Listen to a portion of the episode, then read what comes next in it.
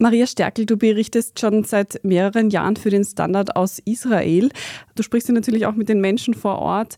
Wie geht's denen gerade? Ja, es ist oberflächlich sehr still hier, ungewöhnlich still. Jerusalem ist ja eine sehr dicht besiedelte Stadt und die Straßen sind viel leerer als sonst. Viele Lokale sind geschlossen. Die Menschen haben einfach andere Sorgen jetzt als auszugehen. Viele sind ja auch mobilisiert worden. Immer wieder sieht man Leute Spenden sammeln auf der Straße mit Tischen, mit riesigen Stapeln an Hygienematerial, Nüssen, Thunfischdosen für die Soldaten, Shampoo, Unterwäsche. Das wird alles dringend gebraucht.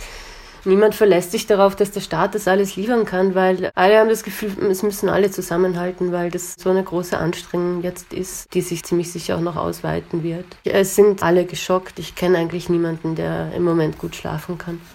Gibt es dann in dieser Ausnahmesituation zumindest noch so eine Art Alltag? Also zum Beispiel gehen die Menschen ganz normal ihrer Arbeit nach? Teilweise ja, teilweise nein. Also ich kenne Leute, die im Moment auch sich Urlaub nehmen, um die Menschen im Süden zu unterstützen. Manche sind eben mobilisiert. Ich kenne viele, die im Moment den Freiwilligendienst sozusagen an erste Stelle stecken und die Arbeit an, an zweite. Also Schulen sind zum Beispiel geschlossen. Das heißt, alle Schüler und Lehrer, Lehrerinnen sind im Moment nicht im Einsatz.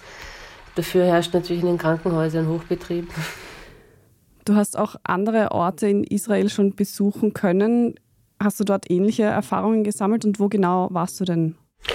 Ich war noch nicht in den betroffenen Kibbutzim, die überfallen worden sind. Da kommt man, wie gesagt, nur mit Armeeerlaubnis hin.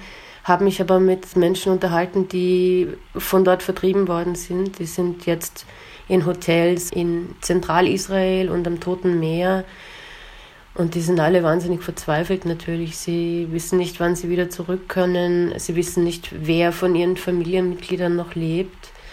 Das ist eine furchtbare Stimmung, das kann man sich nicht vorstellen. Die versuchen im Moment irgendwie die Balance zu finden zwischen dauernd am Handy hängen und herauszufinden, ob es Neuigkeiten gibt über die Vermissten und alles abzuschalten und zu versuchen, nicht komplett zu verzweifeln an der Lage.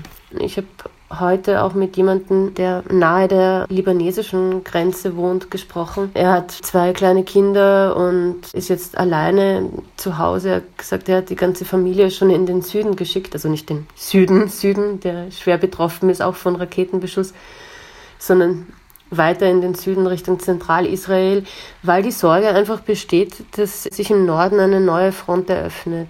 Also es gibt dort auch schon Reservisten, die mobilisiert worden sind. Man rechnet nicht nur mit Raketen aus Libanon, sondern man muss auch damit rechnen, dass es zu ähnlichen, man nennt das hier Infiltrationen kommt, also zu Nahkämpfen von Terroristen aus dem Libanon im Norden Israels. Es ist ganz unklar, wie sich das in den nächsten Tagen weiterentwickelt. Es gibt eigentlich stündlich neue Entwicklungen hier, aber das ist, glaube ich, in Kriegen generell so.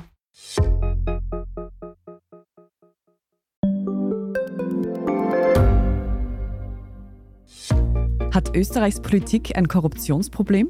Wie wird der Ukraine-Krieg enden? Und warum wird alles immer teurer? Ich bin Tobias Holub. Und ich bin Margit Ehrenhöfer. Wir stellen die brennenden Fragen unserer Zeit. Und die Standardredaktion liefert Antworten. In Thema des Tages, Montag bis Freitag um 17 Uhr, überall, wo es Podcasts gibt.